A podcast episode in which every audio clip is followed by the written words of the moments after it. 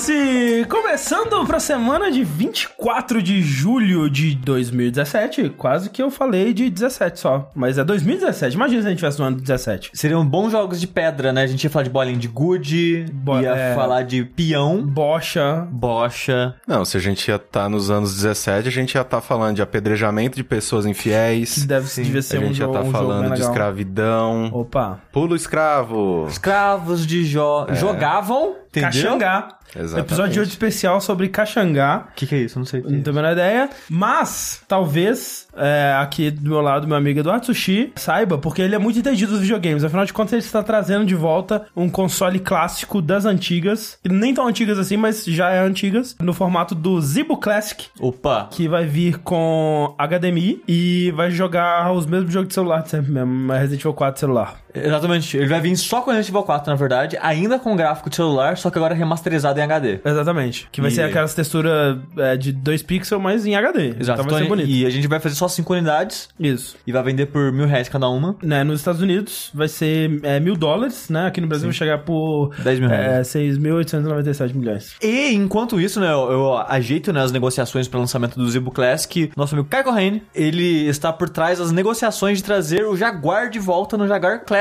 que vai vir com vários jogos, incluindo Bubsy. Acabou. Mas é o único que vale a pena daquela Não, porra olha mesmo. só, dizem que o Alien vs Predador do Jaguar é ok, É, mas o bacana. do arcade é melhor. Será? Mas eu não sei Não se é o mesmo jogo, Eu será? Não sei. É porque tem 10 mil Alien vs Predador e cada É um é um jogo diferente. É verdade. Eu realmente não sei. Mas vale a pena só pelo Bubsy. E completando nosso trio hoje, nós temos aqui o André Campos. Sou eu. Que ele vai sair de toda essa modinha, desse negócio classic, essas porras. Ele vai trazer o Aquaplay Classic. Opa! E, né, e o- com vários jogos diferentes, de colocar argola no, no, no pinim, de colocar as argola no pinim. E tem aquele também que você põe a argola no pininho. Exatamente, esse mesmo. Vocês já conseguiram completar algum Aqua- Aquaplay? Nunca, é impossível aquela porra, é horrível. Agora, eu quero saber se em tempos de modernidade a gente pode desperdiçar água com a Aquaplay, vai ser um líquido especial. Você pode colocar... Fluido de bateria. Isso. Fluido de bateria, que é o modo hard que você nem enxerga o, seu- o pininho. Que é mais barato que água, como todo mundo sabe. Exatamente. Gente, sejam bem-vindos a mais um Vértice ao vivo. Pra quem não sabe, né, é, o Vértice já tem, desde a edição número 100, a gente dividiu ele em dois programas, né, que costumava ser quinzenal, agora ele é um programa semanal, a versão dividido entre os dois blocos que a gente fazia dele, né. O primeiro bloco do Vértice antigamente era um bloco de jogos, o segundo bloco era um bloco de notícias, e a gente dividiu esses dois em, em dois programas separados, né. Então, os episódios pares são de jogos, os ímpares são de notícias, E deixaram de ser quinzenais, se tornaram semanais. Semanais. E aí os de notícia são ao vivo também, né? Então a gente tem aqui a participação desse chat bonito, dessa, desse calor humano. Lembrando sempre que a gente também conta com a sua participação lá no vértice.jogabilidade.de para mandar seus e-mails com sugestões de notícias para serem discutidas, com perguntas e outros temas que vocês queiram ver aqui no programa. É, e esse programa, como tudo o que a gente faz no jogabilidade, só é possível através das nossas campanhas do Patreon e do Padrim, né? Que vocês vão lá todo mês e contribuem com valorizinhos a partir de um real, um dolinha, custa nada, né? Vai lá dar, dar a sua contribuição. Você acredita, né, que tem gente que tem vergonha? Tem vergonha de dar um, um dolinho. Do um dolinha. Não É. precisa, não precisa, gente. É, inclusive, recebi um tweet agora há pouco de um rapaz que subiu a contribuição dele pra gente voltar a ficar em primeiro lugar no padrinho. Eu não tenho certeza se a gente tá em primeiro lugar no padrinho, mas eu agradeço. Obri- Obrigado. Se a gente vai em primeiro lugar no padrinho, fico muito feliz. Se todo mundo der um real, a gente fica em primeiro lugar do mundo. Exatamente. olha. Porra! Mas enquanto a gente não tá em primeiro lugar no mundo, a Nintendo está em primeiro lugar na venda de consoles clássicos é, super faturados e. Pior que nem são Não, tão não, é, super aqui no faturados Brasil assim. só. é. Não, é. É. Não, porque eu acho que, tipo, o, NES era 60 e agora tá 80. Não, preço justo. justo. Justo, justo Sim, vem 30 sim. e poucos jogos. É, com é, certeza. é, é ok, sabe? Não acho sim. É. É, mas não suficiente, né? Ela acabou de anunciar o Super Nintendo Classic, né? Que vai entrar em venda agora em setembro. Provavelmente vai ficar até o final do ano. Eu não sei até agora se é até o final desse ano, final do ano que vem. É, eu ainda tô muito confuso com a, a maneira com que ela- eles transmitiram as informações. De qualquer forma, Isso não é o suficiente. Não. Não. Porque eles, essa semana, como que eu falo que eles registraram uma trademark? É, não, não uma trademark, né? Eles registraram Uma um- patente. uma patente, uma Patente. imagem. Eu, eu- eu realmente não sei, porque é, Eles meio que eles registraram um direito autoral sobre uma imagem, né? sobre uma imagem, sobre o uso de, Exato. de uma imagem específica. É, exato. Exatamente. Que era a imagem do controle do Nintendo 64. É, Sim. mais Um- uma- especificamente uma line art, né? Que é um, é um desenho que é só a linha do, Exatamente, dos contornos sim. do controle. preto e branco, que isso atiçou muitas pessoas, porque a caixa do NES Classic e do SNES Classic Uhum. tem esse mesmo tipo de arte do controle do console na tampa da caixa. Na tampa. Sim. E o que aconteceu foi que, junto desse desenho, eles, eles registraram outras três imagens, né? Exato. A imagem do controle do Super Nintendo e a imagem do controle do Nintendinho. E, e a do Switch. Mas a do Switch é meio que. A Só gente. tem é, garantia aí. É, tá lá, né? Mas eles não. é, ninguém tá supondo que vai ter um Switch Classic. É, no nem final do ano que vem, tipo. Switch Classic com o tamanho de uma moeda. Exatamente. É, então, é, o, o, o que o pessoal tá supondo é que.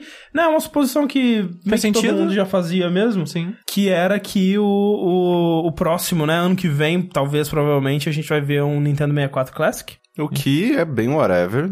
É porque, Ah, assim- assim, do Nintendinho e do Super Nintendo o meia- e o 64, o 64 é mais fraco. Com certeza. Muito fraco, assim. Sim, É sim. essa- se você for pegar, eu acho, eu acho que você não consegue pegar 20 jogos do, do Nintendo 64.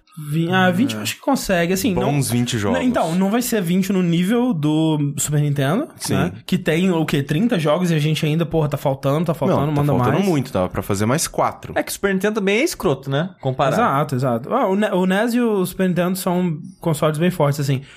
Algumas pessoas estavam é, especulando se eles lançariam também, tipo, um Game Boy Classic, assim, que seria não muito menor, né, do que um Game Boy, porque o Game Boy, vamos supor, no tamanho do Game Boy Color, né, não do tijolão. Eu acho que seria legal eles lançarem no formato. Se eles fizerem isso, o que eu acho pouco provável, mas seria legal eles lançarem no formato daquele Game Boy Advance japonês, Sim, sim. que é pequenininho. É, é um É- é- tijolinho fininho, pequenininho. Ele saiu aqui também. Saiu aqui também. Saiu, é o SP, O SP. Mini. É, Isso, ah, o SP micro, Mini. micro, é. É, ele, é, ele é muito bonito. Tem um cara de mini de que eles É. estão fazendo com as coisas. Só que né? ele é muito bonito, mas eu acho que ele é pequeno demais, sabe? Ele, ele podia ser um pouquinho maior. Eu acho que um, um, um consolezinho, um Game Boyzinho é, no formato do. no tamanho mais ou menos, talvez até um pouquinho menor que o, o Game Boy Color seria da hora, com, né, com os joguinhos e tudo mais. Só que talvez é, encarecesse um pouco, né? Porque tem tela e, e essa coisa toda, pilha, né? Eu não sei como é que funciona essas coisas. Sim. O pilha hoje em dia não, pelo amor de Deus, né? É. Mas o, a dúvida que fica é, eles vão... Se eles fizerem um, um 64 Classic, eles vão usar o controle clássico de 64 ou eles vão adaptar ele? Não, eu acho que precisa usar o controle clássico do 64. É, tem por que mais ser- que, se- é, por mais que ele seja um. É só você ver também, por exemplo, o controle do, do, do próprio Nintendinho. Ele é um controle muito ruim. É, ele não é o quadrado, é. ele é horroroso. Mas faz parte da experiência, né? Mas faz parte do, do O- pacote. Eu acho que o máximo que eles poderiam fazer seria adaptar um, um analógico mais parecido com o do GameCube, né? Que tem gente, muita gente que faz mod do controle de 64 e coloca o analógico do GameCube no lugar que ele é mais resistente, ele é mais gostoso Uhum. e tal. Acho que seria o máximo que eles poderiam fazer, mas nem Sim. isso eu acho que eles fariam, porque né, eles estão muito tentando trazer a experiência de volta, né? Porque tipo, a caixa do, do Super Nintendo e do NES é a mesma, né? Todo o package da parada é pra remeter ao console clássico. E, e tipo, eu acho meio triste que eles façam um negócio tão limitado, mas eu acho legal que eles estão fazendo isso. Tipo, ah, um ano vamos trazer o Nintendinho, no outro um Super Nintendo, É. depois um 64. Eventualmente vai acabar, né? Não, sim, imagina que depois do 64 não, não vai fazer o GameCube, É, não. de- é, eu acho que depois do 64, se o 64 for ano que vem, eu acho que depois eles devem começar a fazer dos portáteis. Eu acho que é o Volta assim. Nintendinho, sabe? Porque É, não, ou volta não é algo que vende pra sempre, É. sabe? Então, e- eu acho legal que estejam fazendo isso, porque não é a única maneira de você jogar esses jogos, óbvio. Uhum. Tipo, cara, qualquer um desses consoles você consegue rodar em qualquer computador fraco de hoje em dia. Sim. Consegue jogar pirataria, que tá tudo que é da internet aí. Mas pra quem gosta da, da Nintendo, quem gosta dos consoles e quer tipo, um pouquinho de nostalgia, ou ter uma coisa física pra jo- jogar eles, tipo, a gente tem que ter o Frame Master pra ligar os negócios. Sim, sim. Isso já é uma maneira muito mais prática de você ligar numa TV moderna e jogar, sabe?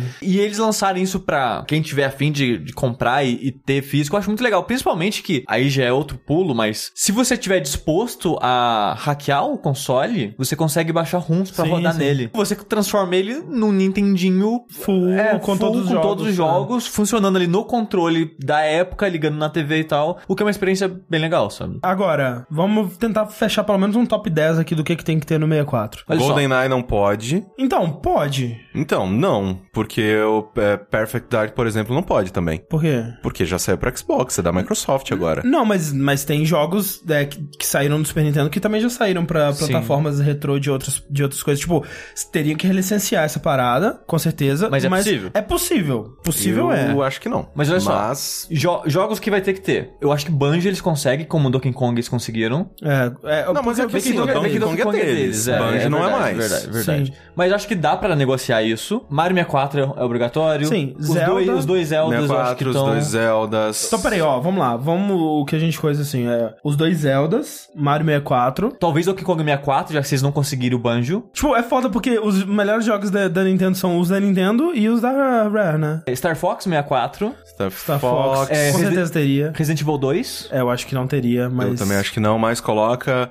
é, Smash, Smash, Smash. Ah. Mario Party. Mario, Mario Tênis. Mario Tênis, com certeza.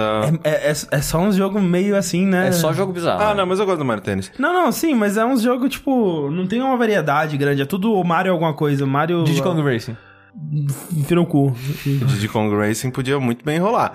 Mas Mario Kart a gente já falou? Mas olha só, uma coisa que é bizarra do, do Diddy Kong Racing é que, apesar do Diddy Kong ele fazer parte da franquia Donkey Kong, todos os personagens do Diddy Kong Racing são originais da Rare, né? Tipo, É, então não dá Então não. eles colocam o 64 F0. F0, F0X é bom, bom é jogo. um bom jogo. Tem o Pokémon Stadium. Pokémon tem Snap. Rei Seria- Yu Pikachu. Seria jogos da, da- do Mario e jogos do Pokémon e fechou, né? É isso aí. Mas, cara, a Nintendo é isso desde o 64 em diante, cara. Tipo isso. é, o Guilherme falou, eles não vão colocar dois na mesma franquia. Star Fox, Star Fox 2, eles são de franquias diferentes? E aí? Não, mas eles, eles já colocaram, sim. Eles é, têm no, no- Acho que no NES tinha, tinha alguns que eram da mesma também, não sei. É, eu, eu lembro Não de tinha dois visto Marios no de NES. Alguma coisa assim. É, acho que tinha Mario 1 e 3, eu acho, se não me engano. Hum, 1, 2 e 3, se não me engano. Não, não, não, acho que não. No NES Classic, não? Acho que não. Triste. Assim, se eles não conseguirem Rare, vai ficar bem triste. E aí, caindo Rare, cai Banjo, cai 007 Perfect Dark, Conker. cai Killer Instinct, Ah. cai, tipo, Conker, cai... Teve mais coisa? Aquele de, de, de- dos, dos bichos Jet lá? Force Gemini, cai o... O é... o Battle do- Corps? Não, como que é, Blast Core. Blast Core. É, e outras coisinhas mais aí. É, mas é. Mas enquanto isso não lança, Sushi, tem gente planejando já os próximos jogos aí do futuro. E eu tô bem animado, na verdade. Assim, eu tô um pouco curioso, confuso e animado, porque assim, Sam Barlow, André, Aham. que. Algumas... Somebody Love. Somebody Love, algumas pessoas não devem reconhecer pelo nome, mas foi o cara que criou o Her Story. Sim. Que fez também, né, o Silent Hill Origins, o Silent Hill Shattered Memories, Bom, bom jogo. e, e começou a fazer o Lex of Kain, Dark Sun, e, e deu tudo errado. Exatamente. Na vida dele, depois disso. Mas, há pouco tempo depois que saiu o Restore, ele já tinha anunciado que ele tava trabalhando no Restore 2, entre aspas, né? Num outro jogo naquela pegada. Sim. Que ele chamava de Restore 2 só porque não tinha uma ideia de título diferente. Sim, sim, sim. Mas ele avisou que não é uma continuação. E há um bom tempo já, né? Tava esses boatos, não, nem boato, né? Ele falou que tava trabalhando no jogo. E começo desse ano, acho que fevereiro ou março, algo assim, ele postou umas fotos que ele tava filmando coisas. E ele tirou fotos, tipo, de trás do ator, tô mostrando as costas do ator e a câmera filmando, né? Aí, pessoal, Restore 2, Restore 2, ele, não, não. Isso aqui é um outro projeto que eu tô fazendo paralelo, não é o, o que será o Restore 2, o que seja. Só que, mais recentemente, ele anunciou o próximo jogo dele, que vai ser o Telling Lies. Telling Lies. Contando mentiras. Pela ideia do, do jogo, que eu- a ideia do jogo é ser meio uma trama meio um pouco mais política do que o outro foi. É, e mais social. Ele, ele colocou como referências que ele vai usar pro jogo o The Conversation, A conversação, que estranhamente é a a conversação mesmo aqui no Brasil. Exato. E o outro, o Shame. Shame. O Shame do, do, do filme que estrela o pinto do Fassbender. Pinto faz bem, exatamente. É, que eu não assisti nenhum dos dois filmes. Bom, bons filmes. O Shame eu não sei muita coisa dele, mas esse Conversation parece uma ideia muito legal. Eu já fico imaginando como será o jogo. E, e meio que mantém um pouco do que era legal no. Né, se ele for seguir por essa pegada, né? Que o. Eu, eu acho que ele vai seguir de pesquisas de áudio, coisas é, assim. o, o The Conversation é um filme muito sobre paranoia, de observar pessoas e de achar que você tá sendo observado, né? O protagonista, né, do filme é um, é um cara que ele faz escutas, né? É, Sim. pro governo e tudo Ele mais. trabalha ouvindo elas também, né? Exato, Ele é. instala e vigia as pessoas. Você faz uma Isso. vigilância secreta ali das É pessoas. tipo o Chapolin ouvindo a conversa Exa- do cara, do lado. Exatamente. Se ele falasse que tava se inspirando nesse episódio de Chapolin, daria o mesmo efeito. É. E- Mas, mas e aí, e aí é toda aquela coisa, né? Eventualmente ele começa a é, perceber ou ficar paranoico que ele tá sendo observado também e tudo mais. E, e também tem um lance que, tipo, ele começa investigando a vida, que ele tá ouvindo a conversa de um casal, Uhum. e seguindo a vida dessas pessoas, ele descobriu que elas possivelmente serão assassinadas. E ele, será que eu faço algo pra intervir e, tipo, entrego que eles estão sendo vigiados, ou deixo eles morrerem e sou condicente do assassinato deles? aham. Sim. E essa dinâmica parece muito interessante, Sim, sabe? sim. De você estar esperando a pessoa, acontece algo e o que, que eu faço agora, sabe? É. E essa ideia parece bem interessante. E, e somando que ele quer fazer algo, uma trama mais política. Eu fico pensando como que o Shame entra aí, né? Que, tipo, pra quem não viu, Shame é sobre um cara que ele tem aquela doença de ser viciado em sexo, que, tipo, é, é uma parada patológica e, tipo, a- afeta a vida dele de uma forma muito, assim, trágica mesmo, sabe? No filme, é, mostra em diversos momentos ele se masturbando compulsivamente, assim, sem conseguir fazer outra coisa. E, e, e não é tipo, nossa, que legal, estou me masturbando. É tipo o sofrimento do cara, sabe? Você vê que o cara tá, tá numa bad. É um filme muito é, pra baixo, assim, e tem todo um lance meio incestuoso. É um filme que trata de sexo de uma maneira nada feliz, positiva, né? Seria meio bad, mas seria interessante ver num jogo, porque, né, sexo em jogos geralmente é usado como recompensa só e uma coisa feliz e... O que me deixa curioso agora é porque ele não começou a fazer o jogo ainda, ele vai começar a filmar, porque o jogo ainda vai ser com atores reais. Sim. Uhum. Ou no final desse ano, ou começo do ano que vem, eles não têm certeza ainda. E se ele já tá em pré-produção há tanto tempo, será que ele estava trabalhando só no roteiro e procurando investimento? Talvez. Porque outra coisa que ele anunciou também é que ele tá tentando trazer atores hollywoodianos, né, pro, pro projeto. E é possível, porque o investidor por trás do jogo é aquele estúdio Annapurna, Sim. que é a publisher no caso, ou estúdio de cinema, que é, é um, um estúdio, é uma publisher de filmes e de agora jogos, meio que começou indie, né? E tá indo crescendo, né? Tanto nos filmes agora como nos jogos. Pra, pra dar exemplo de filme, eles fizeram aquele The Master, do Paul Thomas Anderson, Sim. de uns anos atrás. Também com o Joaquin Phoenix eles fizeram o Her. E de jogo, eles lançaram esse ano, What Remains of Edith Finch. Excelente. Vai sair esse ano Goragoa, que é um É, jogo que a gente tá muito esperando há esperado. muito tempo. Porra. Tá pra ser também aquele Ashen, que a gente viu na E3 esse ano e parece que... Sim. Na, na E3 do ano passado e desse ano e parece que tá Parece bem tá legal. legal. Parece que tá sim. Muito legal. E agora Her Story. Sim. E tem outros jogos, né? E, cara, eu tô feliz de ver esse estúdio investindo assim. Uhum. Tipo, ele parece uma Devolver, só que parece que em vez de ele investir em quantidade, pelo menos por enquanto, ele tá investindo mais em menos jogos E, e nos jogos mais experimentais. artísticos, né, entre muitas aspas aí. Sim. E, então eu tô achando bem interessante, né, o que a Annapurna tá fazendo e se eles investirem a ponto de chamar ator de Hollywood pro jogo, É. bem interessante. E ele falou também que o jogo ele vai ser mais ambicioso, ele vai ter né, atores mais caros e vai ter várias locações e situações diferentes. Então não é só você na telinha e tal, vai ser vários atores, vários personagens, vários lugares. Muito bem lembrado pelo Ananias ali, que a Anapurna também fez o Festa da Salsicha, que é aquele... A gente, isso aí a gente esquece. É, não vi, mas não, não- nem, nem Não, eu quero. só vi, a, só vi a cena da, da suruba e não quero assistir esse filme. É. Eu tava muito curioso pelo jogo, porque hum, se ele me entregasse simplesmente um Her Story 2, eu, eu ficaria feliz, porque o formato em si não é a novidade, né? O, o-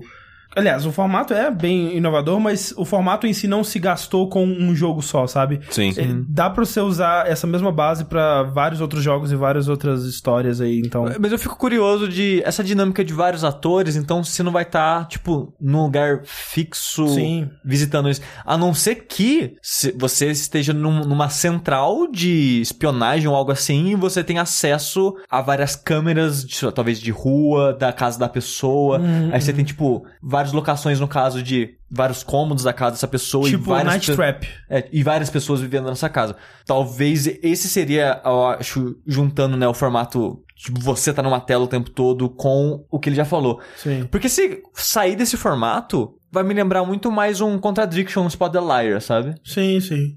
É, não, eu acho que pelo que ele disse do da, da influência no The Conversation, do Coppola, eu, eu imagino que ele vai seguir uma coisa parecida de Sim. ter que es- espionar a vida alheia e, e, né, escutar conversas, esse tipo de coisa Sim. que parece bastante com a pegada do Her Story. É uma pena que deve sair só em 2019, né? Porque você É. vai começar a filmar começo do ano que vem, Sim, até o jogo sair. Sim. Mas eu tô bem ansioso, eu, apesar de não gostar tanto do Silent Hill, os dois Silent Hills que ele trabalhou, eu consigo ver o que ele fez pros jogos, tanto que o, o, o Origin lá, ele salvou o jogo, né? O jogo não tinha rumo nenhum, ele entrou Sim. no meio e botou um rumo no jogo e tal. Então ele é um cara muito competente, eu amo Her Story e tô bem animado pro, pro próximo jogo dele. Semana passada.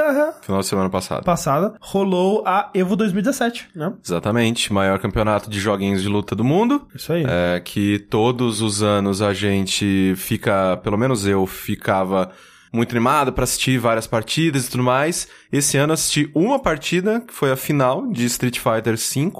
Foi muito legal, mas é... É, mas pra mim, eu não sei se pra você, pra mim foi mais por questão de tempo. Porque. É tempo, tempo. Não é, não é falta de vontade, não. Eu tava realmente. Assim, eu queria. Eu assisti depois as finais de KOF, assisti as finais de Dragon Ball Fighter Z. Sim. Acho que eu assisti quase todas as finais depois. Mas. É, né, eu vi a final de KOF e foi muito foda. Foi. É, eu vi a final de Street Fighter e, tipo. Final de Tekken, puta que eu pariu, vi. foi muito boa. Eu só vi o último round da última Foi luta. maravilhoso. E caralho, que absurdo. A- Aquele clássico de o cara tá com um pixel de morrer e vira o jogo, sabe? É muito bom, É cara. muito foda. Isso no, no Street Fighter foi o que aconteceu com o Tokido, né? Que acabou sendo o vencedor pela primeira vez, Tokido! Que coisa bonita, eu desse menino. Foi meio que a trajetória dele, só que em vez de estendida por uma luta, foi estendida basicamente pelo bloco final, os top 8 ali, né? Porque ele foi mandado pra Losers Bracket, né? Então ele meio Bem que. no começo. É, ele tem que meio que subir, ele tá no fundo do poço e ele tem que escalar por oposição se ele quiser vencer, né? E aos pouquinhos ele foi vencendo, vencendo, vencendo. E parece que, tipo, nesse processo, ele começou e foi derrotado, mas nesse processo que ele caiu na, na losers bracket, ele meio que baixou o Deus Tokido ali, cara. Exatamente. E, tipo, quando ele chegou no top 8, assim, e na final especificamente. Não, a final foi um passeio. Não, te- não assim, o, o outro jogador, cara, eu fiquei com dó dele, sabe? Tipo, Ah, eu esqueci o nome do outro é guri. o Punk. Punk, é. O Punk, ele tava invicto até chegar na final. É. Ele não tinha perdido nenhuma luta, né? Nenhum, nenhuma partida. É um guri super novo. Tava aquele negócio, caraca, será que os Estados Unidos leva com É, um moleque primeira vez, novo? Tipo, vai ser animal. E aí eu tô aqui falando, nope. Cara, não teve, assim, perfect, assim, sabe? No, no final ali foi, foi até meio, bem triste, assim, né? Que, tipo, o quanto que ele tava decepcionado com ele mesmo, né? Sim. Porque a, a cara dele ali era, é, era de, de completa, total decepção. E depois ele tweetando umas paradas meio bad, assim, e ele super na, no fundo do poço, assim, e a comunidade inteira se juntando pra apoiar ele. Sim. Até o próprio CM Punk tweetou pra Sim, ele, né? CM Punk, ele mandou um vídeo pra ele. Cada vez mais, cara, eu tô ficando muito feliz, tipo, do mundo de jogos de luta com wrestling tá convergindo, sabe? Eu tô ficando muito feliz com esse casamento aí. Começou ali com o O Austin Austin, Creed? Creed, É. isso, que é ele, né, da WWE, e ele tem o Up, Up, Down, Down, Sim. e aí ele começou a fomentar, mas eu já, ele já fazia, já fazia tipo, Já. essa conversão ela já, já rolava por, um, por uns tempos, E assim. aí eu achei surpreendente porque não é a primeira Evo né, do Street Fighter V e o ano passado não teve. As pessoas não falaram tão bem assim, sabe? E ao longo do ano, as pessoas estavam criticando muito, né? As competições, né? Tanto os, jogadores quanto quem assistia, né? E aí o Street Fighter V de modo geral, né? Que ele é sempre posicionado como o, grande evento e o jogo principal sim. e tal. E é óbvio que o Street Fighter V é um jogo bem menos interessante de assistir e de jogar do que o 4 era. É, mas, né, eu, eu acho que ainda funciona, sabe? Ainda foi hype, né? Como o pessoal diz, então... Sim. É, mas é, é bem triste. Eu acho que se voltasse o 4, cara, seria o canal aí. Mas, nunca vai não- acontecer. mas não vai voltar, porque Não, os caras querem vender o jogo novo. É, inclusive esse ano foi o último ano do Marvel 3, né? Ano que vem. Vai só ser Marvel bonito. Tá Mas massa. uma coisa que tá acontecendo com a Evo também, e é o que a gente vai falar mais aqui, é que tá, ela tá virando uma convenção também, né? De certo modo, assim, onde muitos jogos são mostrados, jogos que Sim. ainda não lançaram são mostrados pela primeira vez. As empresas aproveitam que lá tá todos os olhos das pessoas que mais se importam com Exato. jogos de luta, sabe? É. Então eles mostram pra quem quer ver. Então teve muito anúncio, tanto de jogos novos, quanto de conteúdo pra jogos que já saíram, e, tiveram alguns muito legais, cara, muito surpreendentes. Acho que foi Sim. Sim. muito legal. Cara, Eu acho que a minha maior surpresa desse ano em jogos de luta foi a Arc System, sabe? Sim, sim. Porque ela anunciou, né, um dos anúncios desse ano foi que ela trouxe, ela vai fazer o um tag team do BlazBlue com outros jogos dela, né? É, que é, o- é o. No caso, é o, ela anunciou com um teaser o BlazBlue Cross Tag Battle, que é, é um jogo que vai misturar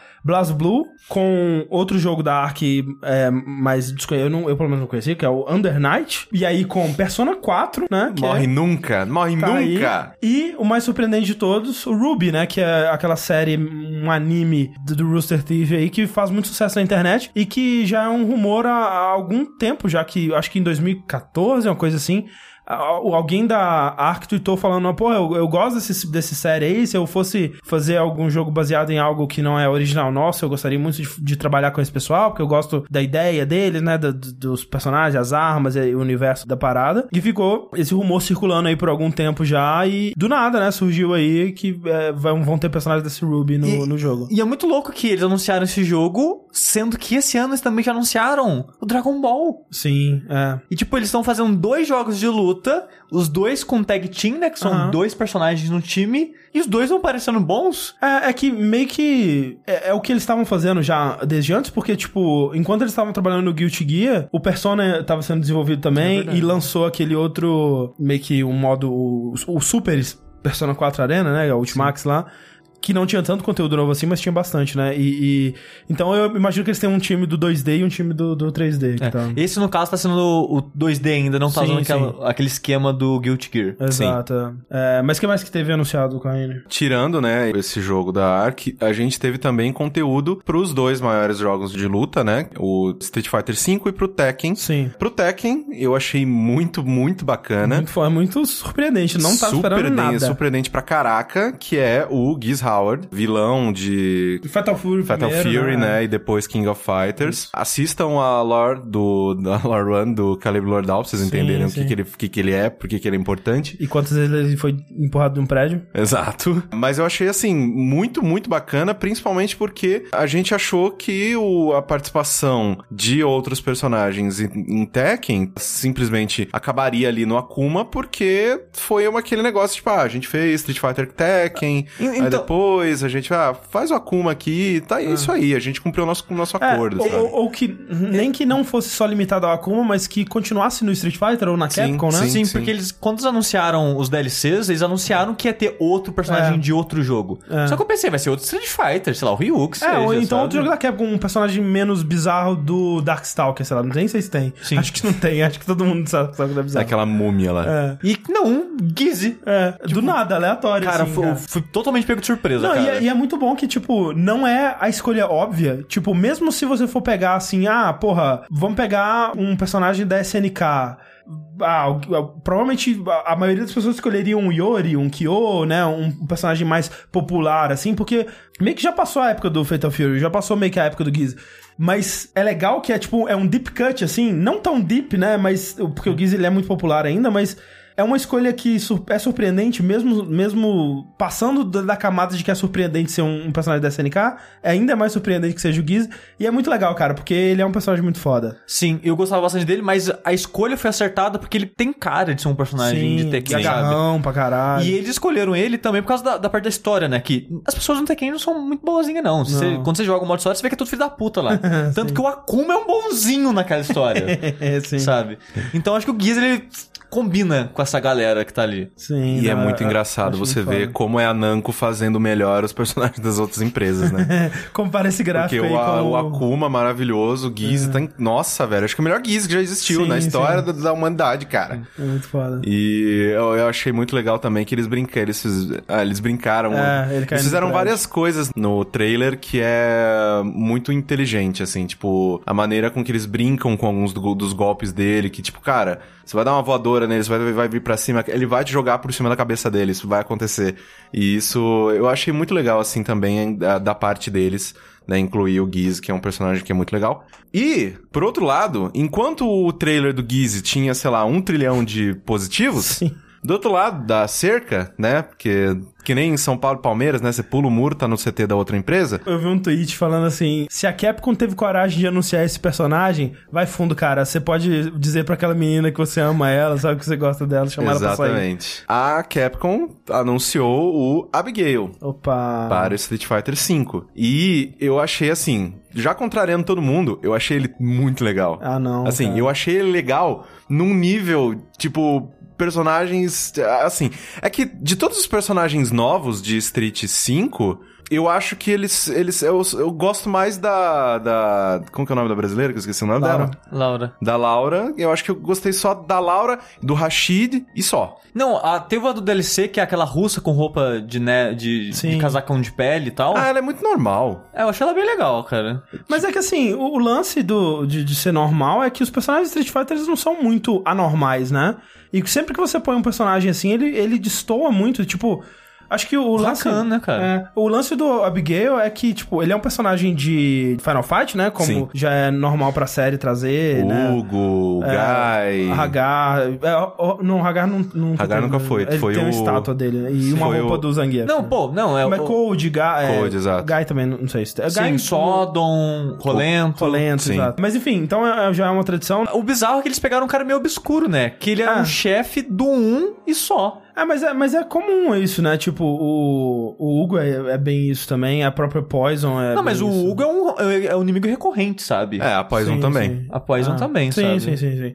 Mas é, é, é que assim, o, o lance é, é a direção que eles levaram esse personagem, não é nem o personagem em si. Ah, quer trazer muito o Abigail? Traz, sabe? Tipo, não vai, não vai mexer com a nostalgia de ninguém, mas né, se tem um motivo muito bom pra você trazer, ele traz. Mas o fato é que ele foi trazido como um personagem zoado, sabe? Tipo, Ele é cômico. O objetivo dele é ser piada. É. Tanto que quando você dá o dash pra trás, ele dá um, tipo, um... Ele, ele dá um, aponta É. com os dois dedinhos, assim. Eu achei muito bom. Não, ele tem 2,50 metros. e 50. É, não, o pior desse personagem é, é tipo isso aqui, Na tipo, tela de seleção de personagem, ele tá cortado. É, é que, tipo, a inclusão dele é, é, no, no Street Fighter meio que diminui o resto dos personagens, assim, de- é, literalmente e figurativamente. Porque, tipo, agora, sabe, é- é- primeiro que ele não tem nenhum motivo pra ser tão grande assim. Tipo, ele poderia, ele serviria o mesmo propósito não sendo tão grande. E ele ser tão grande, quando você vê o gameplay dele, você vê que o jogo não tá preparado pra isso, porque quando ele vai dar um, um- aquele soco no ar, o personagem não tá exatamente alinhado com o soco dele, ficou uma coisa meio estranha. Os personagens não estão prontos pra lutar com ele. E se ele fosse um personagem menor, ele seria mais legal. Especialmente porque quando você vê ele contra o Zangief, cara, o Zangief parece uma criança, velho. Jogo de luta, você escolhe muito um personagem porque você simpatiza com o estilo dele, né? Não só com o- o- os movimentos dele, os golpes e tudo mais, mas porque você acha que ele é um personagem legal e você acha que ele tem um estilo que você se identifica e tudo mais. E meio que esse personagem, ele, ele zoa re- o resto, sabe? De, de certo modo, assim. E então eu não, Não, entendo. eu- eu- por isso que eu gostei dele, porque, por exemplo, tipo, todos os golpes dele é meio que pra humilhar o outro, o outro personagem. Tipo, ele pisa em cima da pessoa, ele joga a pessoa pra cima e vira de costas. Sim. Tipo, é de cuzão mesmo, por isso que eu gostei muito É, dele. então, aí você tem um personagem que é assim no, no, no jogo, é, é- eu acho zoado, sabe? Eu acho que meio que é um foda-se pra todo mundo que joga com outros personagens. Tipo, é que nem você pegar um, um Rugal, transformar o Omega Rugal num personagem possível de jogar num campeonato, por exemplo. É tipo um foda-se pra todo mundo que não jogar com ele, porque ele vai foder a sua vida, sabe? Então é. A não ser é... que seja um bosta e ninguém queria jogar com ele. Exatamente. Ah, não, é bem, é bem provável, inclusive. Sim. É, tomara que, tomara que seja. A, a- a resposta da comunidade tá bem negativa, o vídeo tá, né, Com mais da dislike, metade é. do- de dislike ali. Depois que ele foi anunciado, o pessoal falou: Ah, mas é que ele vai ser um pouco menos musculoso do que foi mostrado no trailer, porque no trailer ele tava usando o V-Trigger dele, que. Ou a V-Skill, não lembro mais qual dos dois que era. Que ele fica. É, da- é tipo Toguro, assim, que ele dá uma inchada, assim. Então, é, Daniel Kochinski disse: Quer dizer, André, que em jogo de luta você tenta não zoar os inimigos em respeito ao trabalho deles. Exatamente. Você não bate quando fica Standra? É, não, não, eu bato, eu bato. Ah, então tá humilhando os caras aí, pô. É um absurdo. O cara não, mas então, ali. todo mundo pode dar stun no outro, entendeu? Só que você põe um personagem escroto no meio da, da parada, é, é muito escroto, cara. Diminui os outros personagens em comparação. Acho, acho paia.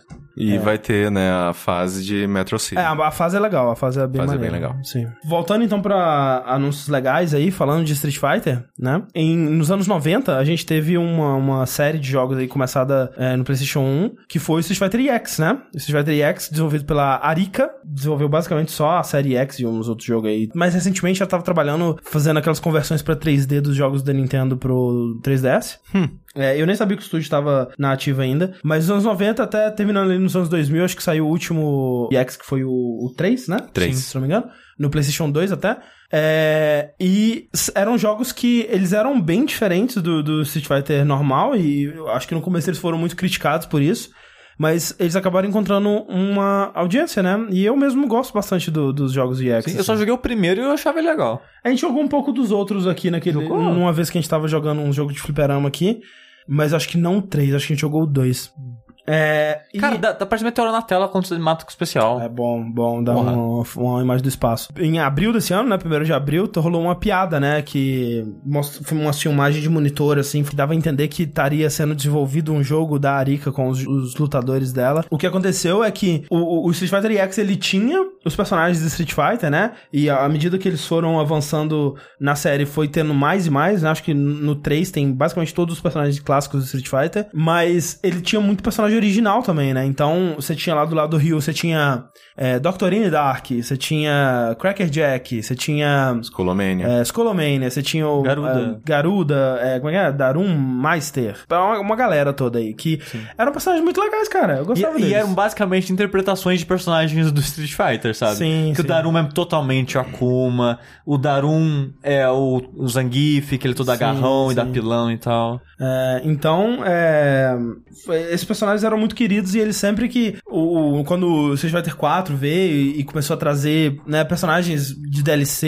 e de, de outros jogos da franquia Street Fighter, as pessoas sempre pediam, né? Skullomania, outros personagens da série, só que a Capcom sempre falava, cara, esses personagens não são nossos, né? Eles são da Arika, talvez a gente consiga até fazer um, um- um negócio com eles e tal. Mas nunca rolou. Eis que a própria Arika surge na Evo anunciando que eles estão desenvolvendo um jogo deles, que ainda não tem nome, O que é bem impressionante, porque o jogo parece que já tá... já tá bem desenvolvido, é. É. E mostrando alguns dos personagens é, é, né, que a gente conhecia desses jogos, né? Então mostra o Garuda, mostra o Skolomania, mostra o Darum, mostra aquela menina Hokuto, se não me engano, ou alguma coisa assim. E ele tava jogável lá, né? E a, a galera que, que jogou falou que o jogo tá bem legal, cara, que ele tem, ele ainda tem muito a ser desenvolvido, mas assim, que as mecânicas dele tão interessantes, que ele tem uma mecânica que lembra um pouco as gemas do Street Fighter Cross Tekken, só que melhor assim, que tipo meio que quando você vai escolher o personagem, você escolhe meio que um, um preset pra ele, e aí os presets meio que te dão uma série de desafios pra fazer na partida, e à medida que você vai cumprindo esses desafios, ele vai liberando umas coisas pro seu personagem durante a, a partida. Eu achei isso muito bizarro. É, é bem bizarro. Muito bizarro. Se funcionar, pode ser legal, pode ser interessante. Tomara que dê pra desligar também, como no caso de campeonatos e esse tipo Sim. de coisa, né? Mas o jogo tá bonito, né? O Skolomania fala, fala o que a gente precisa que ele fala, que esse cara crash, ah, essas porra toda aí. e ele tem um, um cachecol, então tá tudo certo. Isso aí, fechou. É, tudo que a gente precisa no mundo. Tendo o Scolomania dando cabeçada, eh, dando peixinho nos outros de cabeçada e o Garuda dando saindo espinho da barriga, tá, É. tá, tá feito. A a única coisa que eu achei que eles têm que consertar urgentemente antes do jogo lançar é que quando você dá um, um especial, o som tá errado, não é aquele. Sabe? Tem um. Tem um. Que é muito específico do Street Fighter EX, que não é esse. Que dá. Então eu, eu tô bem triste, mas ainda dá tempo, gente, de consertar isso aí. E é interessante que depois desses vários anúncios, né? As pessoas estavam antes deles, no caso. A impressão que eu tenho é que, tipo, pô, acho que acabou a era, né?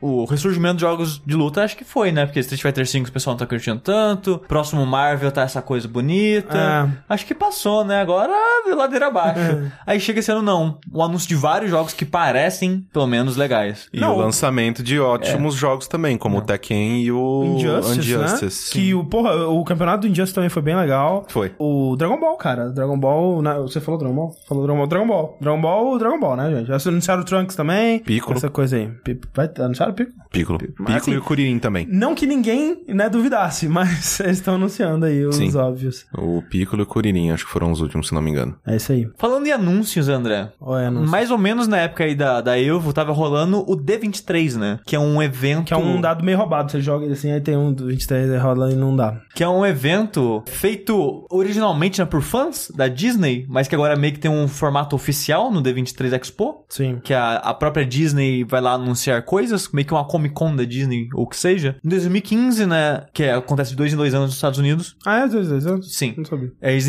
atualmente eles têm intercalado no Japão. Então é um ano nos Estados Unidos, um ano no Japão. E em 2015, que foi o último nos Estados Unidos, fora esse ano, eles anunciaram algumas coisinhas de Kingdom Hearts 3 lá. Uhum. Porque na Disney e tal. E esse ano eles anunciaram mais um pouquinho. E eles mostraram a parte do Toy Story. Olha aí, que loucura. Quem diria? Até eu, até eu tô quase caindo. E Quase assim, caindo. o jogo tá muito bonito. Muito. Bem bonito. Tá ridículo. Eu achei. mu- Quando você tava na casa, assim, com os brinquedos e todo mundo encolhidinho e tal, eu falei, pô, tá lembrando aquele demo do Final Fantasy XV, né? Que você também era pequenininho numa casa É gigantesca. verdade, é verdade. sim. Só que no Final Fantasy XV tava, eu achava que tava mais bonito por causa da iluminação e o ambiente parecia mais interessante que o quarto da criança com os brinquedos, né? Mas.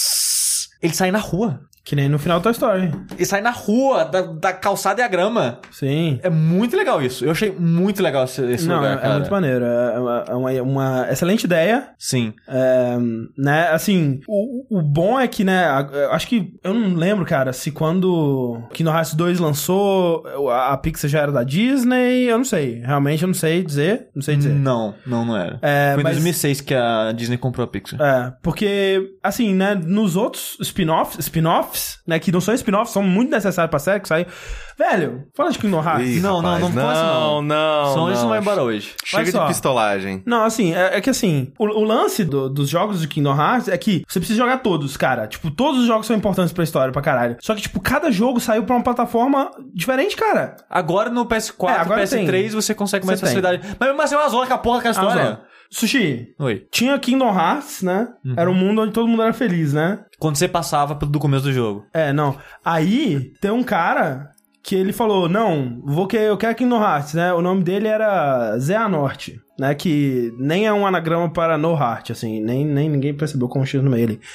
É, e aí, Sushi, ele, ele come- é, começou a, as pessoas começaram a criar umas armas é, é, é, baseadas na chave que abria Kingdom Hearts, porque, né, seria como se os piratas do nosso mundo, querendo encontrar tesouro, fizessem armas que são baús de tesouro e começassem a bater com baús de tesouro na cabeça das pessoas. Porque isso faz muito sentido. Mas aí, Sushi, Hum. é, deu ruim, né? As pessoas guerrearam as coisas todas. Aí o Mickey apareceu, cara. E salvou todo mundo, né? Tipo, na realidade. Na realidade. Só que aí, Xi, o Zé Anorte, ele falou, porra nenhuma, vai ter, vai ter Kingdom Hearts sim. E aí, ele tinha o aprendiz dele, ele partiu o aprendiz dele no meio pra dividir entre bom e ruim, né? Porque é assim que funciona. Funciona assim. E o aprendiz dele era a cara do Roxas, que na verdade é o nobody do Sora. Porque quando uma pessoa, ela perde seu coração, mas ela é uma pessoa muito forte, surge um nobody dela, que é uma versão alternativa dela. Que eu não sei porquê, mas essa pessoa alternativa dela era a cara do Ventus, que era o menino que, que, que era o aprendiz do rapaz, mas aí tinha o lado ruim do Ventus, que era o, o, o Va- Vanatis, não sei, não lembro o nome do menino, mas... Vatvidia. Vatvidia, esse cara aí, que... é, mas aí os dois, é, eles se enfrentaram e o Ventus ficou semi-morto, o coração dele foi pra dentro do Sora, porque o Sora tava vagando pelo espaço e viu um coração, né? Aí o Sora falou, porra, esse coração parece legal, vou proteger ele. Aí colocou o coração dentro, dentro dele próprio. Então agora o Sora tem dois corações. Só que aí no Kingdom Hearts 1, o Sora também salva o coração da Kairi, que é amiga dele, põe o coração dela também. Então agora ele tem três corações. Por isso Kingdom Hearts 3, porra. Kingdom Hearts 3, confirmado. E aí vai pra todo mundo pro Toy Story, e é essa história de Kingdom Hearts. É, eu só acho que a gente já falou o suficiente de Kingdom Hearts, é isso, gente. Mas se, parece se depois bonito. disso tudo você quer jogar o jogo. Mas parece bonito, parece Porque, legal. Não, mas, mas o negócio é, parece bonito? Parece. Eles estão fazendo umas coisas, tipo, visualmente. Tipo, ah, você monta no robô e atira e explode o cenário e. Não, não. Legal, legal. Vou jogar? Não. Não sei. Você você ainda quer jogar Kingdom Hearts, cara? Eu não sei de mais nada, cara. É, eu não sei, cara. Eu, eu fico muito triste com Kingdom Hearts, que tinha um potencial grande e é uma... E quando você pensava que o maior problema do Tetsuno Mura era os zíperes? Eu acho que tinha que ser um, uma série sobre mundos da Disney. Pessoas... é, que nem eles mostraram esse trailer. Não parece legal esse trailer? Parece. O jogo não é sobre isso, esse que é o lance. Não. O jogo é sobre isso que você falou. Exato. Então, é, é foda. É foda porque você vê, porra, porra, muito le- legal esse mundo da Disney. Seria bom se o jogo fosse sobre isso, não é? É, mas parece bom. Parece bom. Uma coisa que trouxeram a discussão também, Steve, foi se agora, enfim, a gente superou os gráficos do Toy Story, né? Porque afinal de contas tá representando o cenário do Toy Story, né? É. Sim, spoiler. Spoiler. Spoiler, sim. A gente superou um CG de 96. Mas não totalmente, né? Tem É, aspectos que ainda não, o mas. Digital na, Foundry... Mas na maioria dos, dos aspectos é, é melhor do que. Melhor até do que o filme, né? Mas é engraçado pensar que na época era centenas de PCs renderizando um filme. Ainda é, né? Hoje em dia o filme... É só que, né? É. O nível é completamente Exato. diferente. Exatamente. Enquanto o jogo ele renderiza. Tipo, ele levavam centenas de PCs por dezenas de horas pra fazer um frame. Aí agora eles conseguem fazer um frame em uma fração de segundo. Tecnologia, gente. Coisa bonita. Tudo É, isso pra você, pro Tetsuo Nomura cagar na sua boca. Não, não caga na minha boca, não, terceiro muro, por favor. Corrine, Atari Ah, eu? voltou. Nossa Atari senhora, voltou. Nem sei onde que eu tô. O que, que ela vai fazer aqui? Ah, essa merda. Não, eu cliquei no link errado. Ah! Gente, então, Atari. A Atari é uma empresa que ela tava aí, né? É, só- só queria dizer que-. Só queria dizer que a história da Atari é tão complicada quanto Kingdom Hearts. Talvez mais. Porque, pelo amor de Deus, eu tava olhando hoje pra saber onde, que a Atari, se- onde a Atari se encontra e, pelo amor de Deus, cara. É uma loucura, cara. Mas, assim, antes da gente falar sério sobre o Atari Box, como que é o nome do, É. do bichinho? Eles anunciaram é, o Atari Box. Atari sim. Box? É. É, mas antes da gente falar sobre isso, vamos só passar de leve num outro produto que a Atari tá, né, lança, tá lançando, que ela vai sair, vai sair quanto isso aqui? Cadê? Vai sair é, final, é, no, no Fall agora. Fall, fall. É. Então, né, agora o setembro, setembro Por até... aí, por aí. Porque, né, fall antes de inverno, então é, Isso. o inverno começa em outubro, outubro? É nossa primavera. Alguma coisa assim. Quase é, outubro. É, é por aí. Outubro, né? Outubro, novembro, dezembro, janeiro. aí- Não, é, é, é, outubro, novembro, dezembro. Então é por ali, por, por ah, né, setembro. É, ela, vai, ela vai lançar um troço chamado Speaker Hat. Opa, ótima ideia. Que basicamente é um boné com speakers, ou seja, caixinhas de som, Alto-falante, sim. alto-falantes. Na aba. O som sai pra baixo, assim, na sua cara, sabe? O som sai na sua cara. Ah. é, tem ali um microfone também, se você quiser atender ligações. Tem. conexão Bluetooth, né? Afinal de contas, tudo hoje em dia é Bluetooth. Sim. Aparentemente, ele é recarregável, né? Ele não usa pilhas, ele é Sim. recarregável. Só que ninguém sabe onde que tá a entrada USB dessa porra. É, o lance é que a Atari, né, ela lançou aí essa iniciativa Atari Life, Atari Cone- Connect Life, Connected Life, uma porra assim, que é foda, que nem você tava falando, né, que tipo, é, na verdade é um grupo de marqueteiros que por algum motivo agora tem o nome da Atari, o poder de usar esse nome da Atari, tentando bancar em cima, é, ganhar dinheiro em cima desse nome, que é um nome muito poderoso, né, muito Por forte. algum motivo, ainda é muito poderoso. É que, né, foi o, o primeiro console, o primeiro... Cara, Atari foi, foi o começo da computação doméstica, basicamente, sabe? Você... O, o primeiro Atari 2600, ele era um computador, né, muito é, primordial ali e tudo mais, mas foi a primeira vez que a família norte-americana e, eventualmente, a brasileira, que durou até os anos 90, basicamente, começou a trazer computadores pra dentro de casa, cara. Então, tipo, né, se a gente hoje tem PC Master Race aí, é por causa da Atari, basicamente. Ou, né, no universo alternativo provavelmente seria por, por conta de outra empresa, mas no nosso é por causa da Atari. Então, assim, é um nome que ele ainda tem muita força, é um logo que ainda tem muita força, né? Você viu que no filme lá do Blade Runner aparece o logo da Atari, né? E, e- Blade Runner? É, o, o novo Blade Runner. Ah, parece? Sim, Que parece legal. gigante. Como se, tipo, É que eu não tô assistindo nenhum trailer porque eu já sei que eu vou assistir o filme. Então, é, é, eles estão investindo forte nisso, nesse branding da, da Atari. E é bizarro, né? Que você, você vê o, o cara, que é o, o, o chefe de operações da, da parada, que é um, um tal de Michael Ast, que ele fala com buzzwords somente, sabe? Tipo... A nossa brand vai atingir a demographic de 30 e, de, de 20 e poucos a 30 e poucos e, sabe, é só em buzzwords de marketing, assim, que ele fala. A ideia deles é essa, tipo, in- inventar coisas pra vender pra essas pessoas que se importam com essa marca. Sim. É, então, o chapéu aí é uma, uma dessas ideias que eles querem vender pra gamers e esportistas e é, eu realmente não sei. E por eu não saber e por ser tão estranho pra mim, eu acho que pode funcionar. Porque a gente já talvez já esteja fora da juventude e não, Não, entenda mas a assim, juventude. é, o, o meu problema com esse chapéu é basicamente vai ser pra quem gosta de ouvir música no celular sem fone no metrô, tá ligado? Exatamente. É pra essas pessoas. Não, cara, e tem um modo multiplayer do, do boné Que, tipo, se tiver outra pessoa com um boné, vocês podem sincronizar os seus bonés e o som que tá tocando na parada vai tocar nos dois ao mesmo tempo. Isso se chama caixa de som, caralho. Todo mundo podia ouvir da mesma caixa de som saindo som pra todo mundo. Seus bosta. Caralho, É velho. muito ruim, cara. É, mas é, a- a- além disso, né, o que é mais relevante pra gente aqui é o, ou não, né, provavelmente não, na verdade, é o Atari Box, que é um novo console que a Atari anunciou, né, ela tava fazendo um teaser aí há algum tempo já, e ela anunciou esse novo console com imagens, mas meio que não disse o que é que ele é ainda. Tipo, É, não, é, eles, parece que nem eles sabem o que, que é isso. Parece que nem eles sabem, tipo... Assim, ele, ele é um console baseado em Android, certo ou não? Não, nem disseram isso. Não, é, nem isso não. tem? su- supuseram. Supõe, sim, exato. Porque eles falaram, não, vai rodar jogos clássicos da Atari e recentes. Mas, tipo, como assim? Então, é, foi isso que. Isso é tudo que eles disseram. E, tipo, eles- quando eles mostraram as imagens e quando eles começaram a fazer teasers, né, de que teria um novo console da Atari, o que, que a gente pensou? Porra, vai ser um console tipo o NES Classic, tipo os, os NES Classic, que vai rodar os jogos da biblioteca antiga do Atari. E eu ainda acho que em parte é isso que ele vai fazer, mas quando ele fala que vai rodar jogos recentes também, a gente fica, né, qual é a conclusão que a gente pode É tirar? um que Uia, cara. Vai ser um Uia, né? Que vai rodar emulação. E, sei lá, alguns jogos aí, não sei se ele vai ter um marketplace próprio, se ele vai acessar o Steam de alguma forma, ou, ou o que, que vai acontecer nessa parada aí. Cara, ele vai ter o Android dentro deles e vai acessar a Play Store.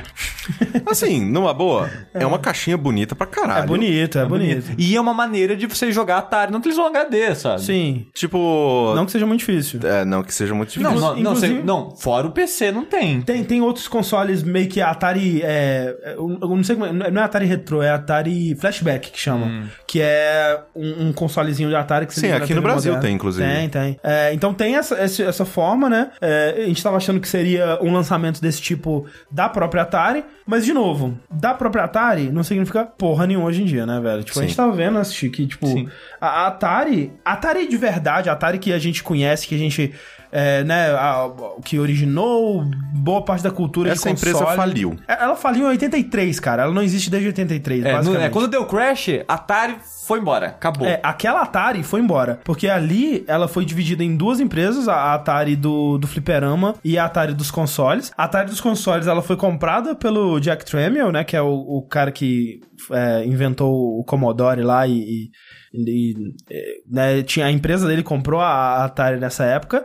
E o que em 90 e, é, em 96 ela foi vendida por uma empresa que fabricava HD, que era a JTS, não confundir com a JBS. É.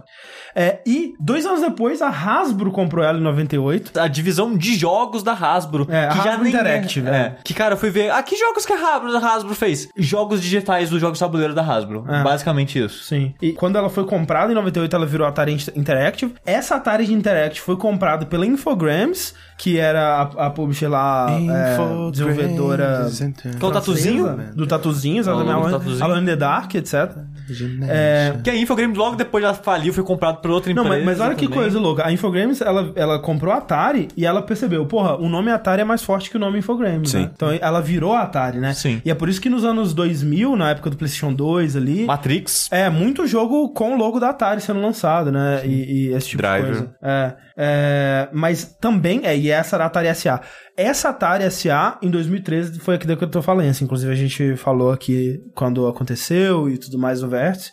É, e dessa falência surgiu uma Atari é, que era tipo de jogos é, sociais, assim, que eles falaram, não, a gente vai focar em jogos de cassino social, joguinho de poker e blackjack no Facebook, com, com as propriedades da Atari, tipo Centipede e outras porra assim, sabe? Cara, sabe o que a Atari parece? Os zumbis do The Last of Us?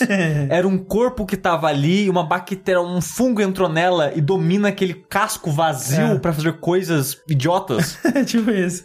Não tem, assim, não tem nada, absolutamente mais nada da Atari é, original nessa Atari de hoje em dia, além do logo e do nome, basicamente. Então, é- é- são pessoas que, justificadamente, querem se aproveitar desse nome super forte, desse branding Sim. é, potente aí que eles Ah, têm. até hoje, se você compra uma camiseta com o logo Atari, ainda é cool. Sim, é, Ok. igual- é um logo legal. Sim. É um logo da hora. Agora, um boné com a caixa de som... é Aí, um meu filho. complicado. Quem também não tá muito feliz com as coisas, Sushi? Alguém que não tá muito feliz, a gente, não- na verdade, a gente não sabe. Não sabe. Alguém provavelmente tem feliz essa história. Sim. Talvez seja a Int Crates, porque ela não está mais trabalhando em Bloodstained. Ritual of the Night. Que jogo é esse, Sushi? É o novo jogo do nosso querido Koji Garashi, conhecido como, carinhosamente como Iga, que é o Kickstarter dele, né? Depois que ele saiu da Konami, trabalhou com jogos celular e tava chorando, querendo se matar, por favor, alguém me tira daqui que eu quero fazer jogos que eu gosto de novo. Seguiu o caminho do nosso querido Inafune, Sim. que fez o Kickstarter por Might Number 9, né? Aí ele fez. Se ele pode, por que não eu? Exatamente. Vou Eu usar- sou talentoso, ele não? Vou fazer acordo com o mesmo cara que fez a marketing do Kickstarter do Might Number 9, com o mesmo estúdio que fez Might Number 9 e vou anunciar meu jogo. Que eu acho muito engraçado isso. O lance é que o jogo dele, né, que é o Bloodstained, tava parecendo mais legal, né? Sim, porque eu teorizo que o parte do problema do Might Number 9 era o Inafune. Era, a direção que ele tava dando pro jogo, né? Sim, sim. E a ambição que ele tava tentando de lançar pra 20 consoles ao mesmo tempo e blá blá blá. E trabalhar num jogo 3D, sendo que o estúdio trabalhava sempre em 2D. E até hoje, fora o Might Number 9 e o Bloodstained, só fez jogo 2D, né? E assim, muita gente depois do Might Number 9 começou a cagar muito forte na cabeça da Int. O que eu acho meio injusto, coitado, que ela não é o melhor estúdio do mundo. Mas, cara, Mega Man 9 é legal, Mega Man 10 é legal. Os Azuri Strike Gunvolt dela Sim. lá. são- Sim, parece que o último que saiu agora, o Burst, falaram que é legal. E tem o Might Number 9 como o, o Beck, né, no caso, como o personagem jogável. Exato, e chefes do Might Number 9 também. Sim. Então, assim, o estúdio não é que ele é incompetente pra caralho e é horrível. O desenvolvimento daquele jogo teve muitos problemas que a gente nunca vai saber, a não ser que o nosso querido Daniel Dwyer. Danny Dwyer vai lá, entrevista os caras e Sim. descobre tudo, sabe? Eu acho um pouco injusto as pessoas cagarem tanto, tipo, viu o nome da Int Creates no Bloodstained? Não, já era, o jogo vai ser uma bosta, não, não, não quero nem saber disso daí, sabe? Sim, assim, eu- pelo menos o que eles demonstraram do, do Bloodstained até agora tá um bilhão de vezes melhor bilhão. do que Might não, não, não, não. Assim, Sim. tá bom. Tipo, o problema- a gente gostaria que fosse na estética dos Castlevanias do Iga de DS, até o, o Symphony of the Night, muito mais. Mas, cara, fazer pixel art é muito, muito Chato caro e, né, é, é proibitivo hoje em dia. Sim, né? ainda mais os jogos dele que era detalhista pra caralho, né? Sim, sim. E era uma coisa que ele era chato, ele cobrava isso, né?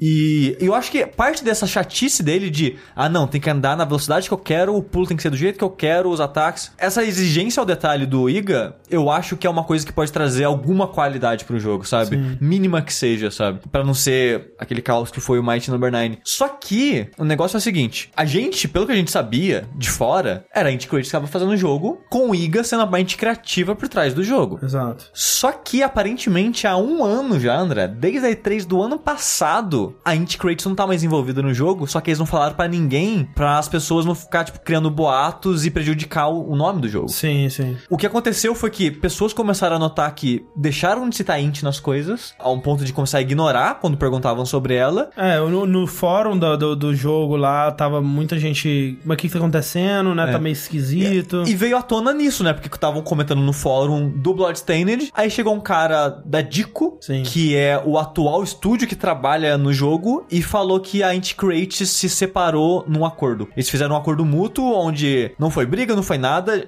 A gente, na verdade, nunca vai saber Sim, sim. o que Assim, aconteceu né? exatamente. Um climão, obviamente, deve ter rolado, porque o motivo pela sair, pra eles terem tirado a Int, foi que eles não estavam conseguindo atingir o nível de qualidade que o Iga queria, né? É, coisa assim. Provavelmente. É, eu, li um, eu li um statement que era, que era isso, eu acho. É, eu li uma parada que era tipo isso, mas em palavras mais brandas. Palavras né? mais bonitas É, e menos. Vocês estão fazendo um, um jogo que eu acho que ele podia ser melhor. E aí, a gente começou a ouvir o nome de duas outras empresas, né? A, a Dico, que o Sushi falou, e uma tal de Artplay, né? É, e isso faz sentido porque eu lembro que, acho que final do ano passado, começo desse ano, eles fizeram um vídeo, que eu acho isso legal, né? De tempo em tempo, sei lá, uma cada vez, dois meses ou algo assim. O Iga faz meio que um AMA, Uhum, responde uns 15 minutos de pergunta no YouTube e tal dos caras. Eu acho legal ele tá fazendo isso de maneira mais aberta, né? E ele fez um vídeo num canal lá do Bloodstained falando, ah, agora a gente tá com dois parceiros novos. Eu, cara, mas dois estúdios no jogo? Aí faz sentido. Sim, sim. Porque essa Artplay é o estúdio do Iga, Do Iga, exato. que agora o papel desse estúdio do do Iga são as mentes criativas por trás do jogo. É, é tipo o que a Concept era no Mighty Number 9, era o estúdio do Inafune, né? Exato. Então, o Iga tá fazendo a história, tá fazendo, né, os personagens, os poderes, o level design. Não, isso que é bizarro. O level design, em teoria, não é dele, o que me preocupa pra caralho. É, isso é estranho. Mas ele tá fazendo o design do jogo, né? De combate, essas coisas. A mão na obra, a mão na massa, né? Os programadores e gente que tá fazendo as animações e tudo mais, é uma tal de Dico. Sim. O que me preocupa um pouco também, que é um estúdio que até então fez basicamente jogos de celular. É, eles têm no portfólio, eles, eles se vendem como um estúdio de outsourcing, né? É um estúdio Sim. que outros estúdios contratam pra ajudar na modelagem, na arte, na concept art, esse tipo de coisa. Então não é um estúdio com grandes jogos no portfólio nem nada do tipo. Na verdade, se você for ver a lista deles lá, o Bloodstained é o único jogo que eu, pelo menos, reconheci o nome, né? Tem muita coisa lá que é aquele jogo com um nome gigante de, de japonês de celular, assim, que é tem uns waifu e um nome de 10 milhões de, de palavras e eu não conheço porra. Mas talvez seja famoso, talvez seja bom. É, e assim, sabe outro jogo, André? Outro Metroidvania side-scrolling que segue essa mesma dinâmica e parece bom? Metroid 2, o remake. Sim. O grupo criativo por trás dele é da Nintendo, mas quem tá programando com a mão na massa, fazendo o jogo na parte mais técnica, é a Mercury Sim. que é um estúdio que as pessoas também torcem o nariz pra caralho, sabe? Mas pela... É um estudo bem, bem competente, na verdade. É, assim, eu confesso que eu gosto bastante do primeiro Lords o of primeiro Shadow, Lords of sabe? Shadow é muito bom, É, e cara. o segundo Lord of Shadow, é, né, historicamente aí tem histórias tenebrosas de como foi o desenvolvimento, do dele, jogo sim. e tal. né? Mas, pela parte criativa do jogo, a que tá guiando o design, ser de pessoas mais competentes, vamos dizer assim, o jogo tá parecendo bom ainda. E eu tô bem animado pra ele. Então, pode ser que o Bloodstained acaba dando certo pelo lado da, da art play. Não dá pra saber, sabe? Eu estou especulando fortemente aqui agora, sabe? Sim, sim. Eu não, eu não acho que esse jogo vai ser o melhor Metroidvania já feito. Não, não. Eu não acho que ele vai ser incrível. Eu não acho que ele vai ser nível outros jogos do Iga, nem, sabe? Provavelmente, mas eu não acho que ele vai ser terrível também, sabe? Eu não acho que ele vai ser o Might Number 9. E hoje Ah, em O O Mighty Number 9 era aquela coisa, tipo, todo vídeo, toda imagem que saiu do jogo, a gente falava, caralho, o que que tá acontecendo, velho? Porque, né, era uma coisa. E se a gente fala, podia estar melhor? Podia, mas tá, tá ok, sabe? Ok, eu jogaria. Eu jogaria, Assim, eu é. jogaria sem torcer muito o nariz, assim, tipo, ah, ok, beleza, vamos É o. Hollow Knight? Não é. Entendeu? É, Ainda é um bem. Ori. né? Mas, mas olha só, maldito Danny Dwyer, porque agora toda vez que aparece uma parada que a gente não tem resposta nesse meio, eu, uma- quero. uma corre treta, lá, corre é. lá. História do Kojima na minha mesa amanhã. Velho, eu acho que eventualmente deve rolar. É porque é foda, com a Konami com certeza não, mas o Kojima talvez um, é, um dia, daqui a uns 10 anos Mas ele aí o Kojima mora no contar. Japão ainda, né, cara? É, não sei. Aí a Yakuza pode pegar uma quebrada ali É. e quebrar as duas pernas dele. Porque, cara, o, o que o Dani fez com a história do Final Fantasy XIV, né? Porra, velho, é muito, ainda é não muito vi. bom. Muito bom. E tipo, o desenvolvimento do Witcher, né, que é a próxima coisa que ele vai fazer, não tem tantas polêmicas, mas pode ser bem legal também. Sim, sim. É do primeiro, né? Eu não sei se é Eu do imagino primeiro. que sim, eu imagino que seja da, da, da franquia, de como que começou. É, é legal a falar do GOG, então, essas paradas, vai ser legal. Num- numa temática parecida, outra pessoa que saiu de um projeto que muito hype está circulando aí, mas que talvez seja pro bem, é o diretor do Anthem, né? O, o, o jogo aí da BioWare que foi anunciado na E3 desse ano. Deu muito o que falar o jogo, né? Em questão de será que é o jogo, downgrade, que, que- como pode um jogo tão bonito e essa coisa toda. Mas trouxe muita coisa, a discussão no sentido de que, tipo, ah, porra, agora a gente sabe que o Mass Effect Andromeda não era o projeto principal e essa coisa toda. E quem tava dirigindo esse projeto era um sujeito chamado Aaron Flynn, que ele tá na BioWare é, já há bastante tempo, em funções diversas, né? E ele trabalhou em jogos como o Dragon Age Inquisition, o 2, o Mass Effect, Mass KOTOR. Effect, KOTOR, o, o The Old Republic, o MMO também, outras coisas. E ele decidiu que era a hora dele sair da empresa, né? Ele disse que ele já tava pensando muito em outras possibilidades, em outras oportunidades e que ele tava querendo dar um tempo. Meio foda no meio uma produção, né, cara? É, mas né, é, pelo que ele disse, pelo menos, ele sentia que ele ia aguentar até o projeto terminar e ele ia sair é, quando lançasse Anthem. Mas aí surgiu uma oportunidade que eu achei muito legal, cara. Que, tipo, o Casey Hudson, ele é um, um dos responsáveis pela franquia Mass Effect. Sim. Ele foi produtor dos três da, da trilogia Mass Effect, né?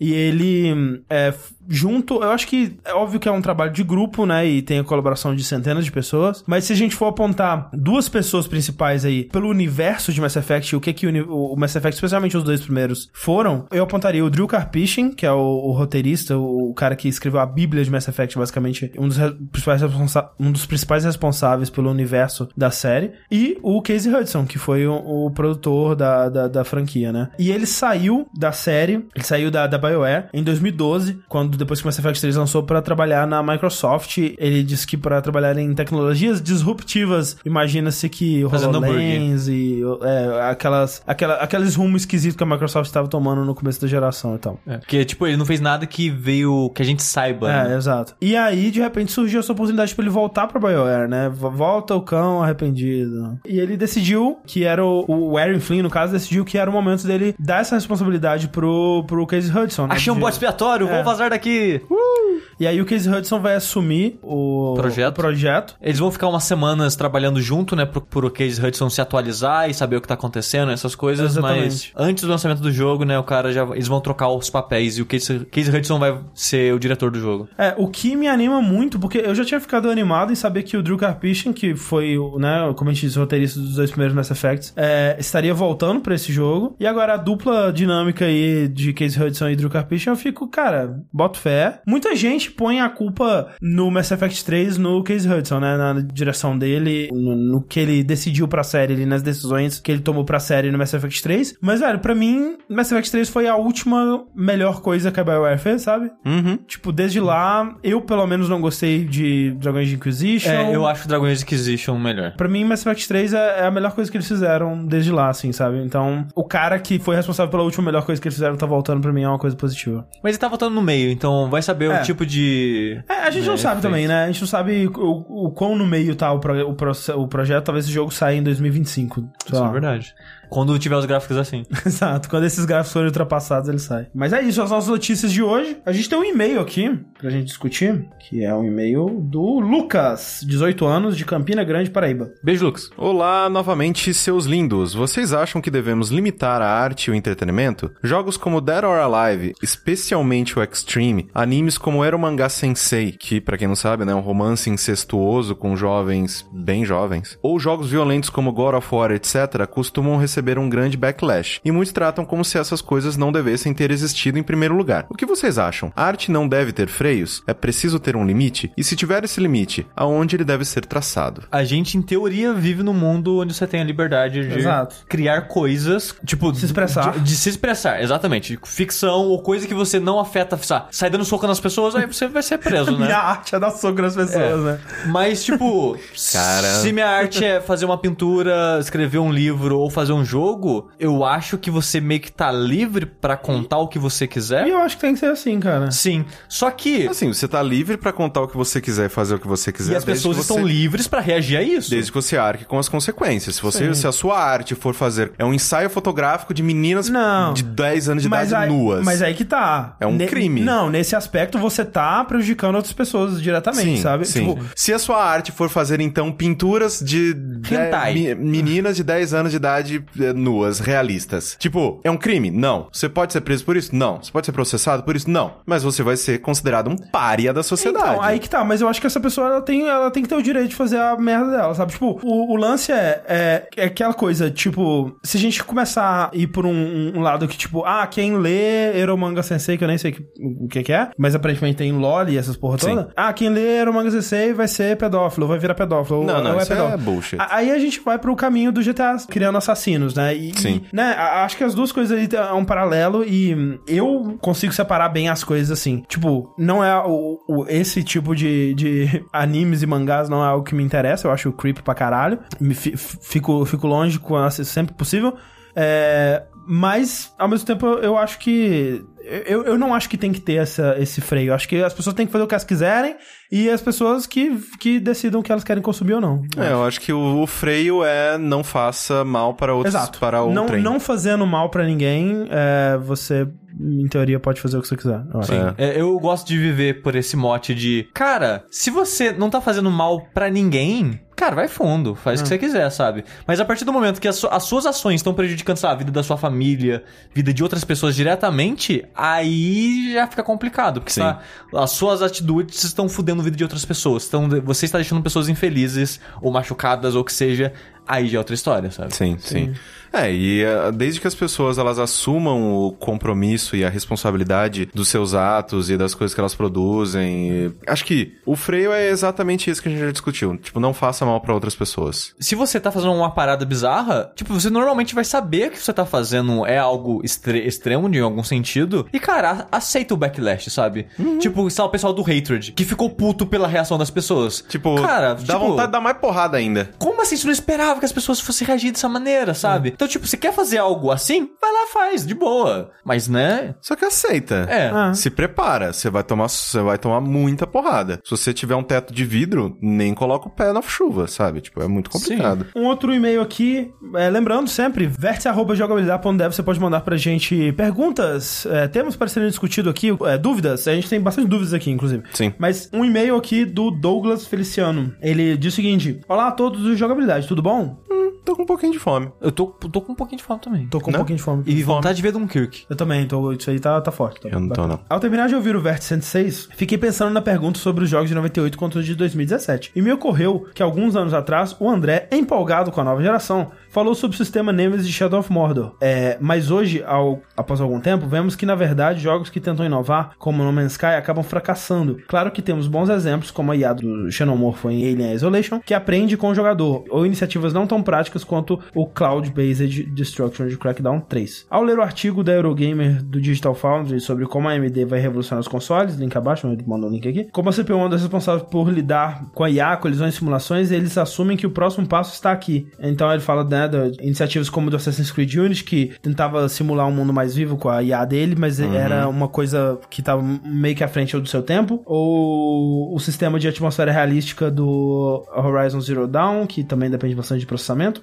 A pegada do e-mail dele é que ele vai citando jogos que fizeram coisas muito impressionantes do ponto de vista técnico. Então ele cita The Witcher 3, é, sistema de quests criados por um algoritmo atrelado a uma abordagem inteligente e um script genial. É, eu nem sabia disso no, no Witcher 3, na verdade. Eu também não. No quesito de mundo vivo, ele fala do Breath of the Wild, que compara a Immersive Sims e outras coisas com né, a quantidade de, de sistemas interligados é, e outras coisas. E aí, no fim, ele pergunta: Por fim, será mesmo que não atingimos níveis dignos de 98? Acredito que já me estendi demais. Por favor, comentem, elaborem e, se possível, inventem alguma mecânica ou sistema que vocês julguem ser digno dessa geração, que vamos utilizá-las na próxima. Eu acho que o impacto é diferente porque foi gradual e ao longo de vários, anos. É, ele, ele cita, eu acho que, eu não sei se foi a intenção dele, mas parece que ele, ele tava citando esses jogos como se eles fossem de É 2017. tipo, o Mordor foi de 2014, o Witcher foi de 2015. é, o Breath of the Wild foi esse ano. Então, sim, o, o Horizon foi esse ano também, do que ele citou. Mas, tipo, as coisas estão aos poucos. E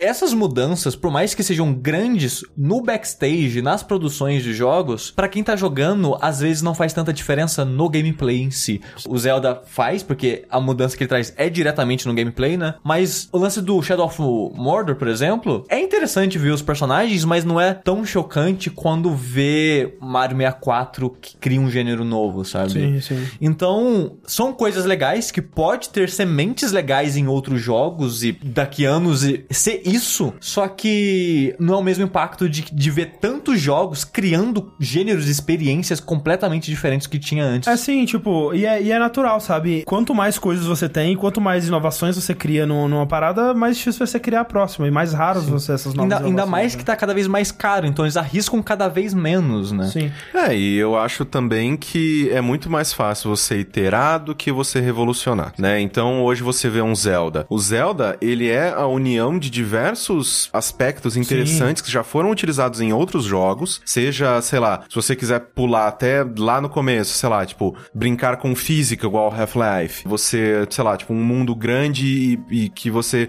realmente quer explorar, não sei lá, vários outros jogos fizeram isso. A gente pode, sei lá, colocar Skyrim. Ah, sei lá, tipo, você jogar uma tocha no morro e ver ela pegando fogo lá embaixo, Far Cry 2, tá ligado? Sabe? Sim, exato. E isso é uma coisa que ele não inventa um gênero novo novo, ele não faz, né, uma, ele não tá revolucionando, a, sei lá, a indústria, mas ele tá utilizando aspectos que já foram utilizados com primor em outros lugares e fazendo um, um, sei lá, um, um omeletão, né, tipo um mexidão ali, que é incrível e era impossível alguns anos atrás, sabe? Sim, ao mesmo tempo, a gente tem. E, e de novo, de novo, é, é isso mesmo que o Corrente tava falando. É um jogo que pega coisas muito interessantes que já foram feitas em outros aspectos, em outros lugares, e ele consegue destilar aquilo de uma forma tão interessante que nunca tinha sido feito antes. Como é o caso do Battlegrounds, né? Que a gente tá falando que está aí no top 5 jogos mais importantes desse ano, com certeza. e eu acho que ele é sim um jogo com uma importância tão grande quanto os jogos de 98. Sim, talvez. É, a gente. E de novo, talvez a gente só vai saber disso daqui a alguns Sim, anos. Porque, por exemplo. a gente vai ver Battlegrounds é feito por uma empresa e por uma, né, por uma equipe que, tipo, não é, né, ó, espera um Battlegrounds numa EA. Sim. Tipo, que uma, sei lá, uma empresa dessas, tipo, colocando milhões e milhões e milhões de dólares nesse tipo de jogo. Mas, mas é, é- Pode ser uma revolução. Pode ser, mas é, é difícil de dizer, porque, por exemplo, quando lançou Minecraft, tipo, ah, um joguinho maneiro, né, velho? Ninguém imaginava o que que ia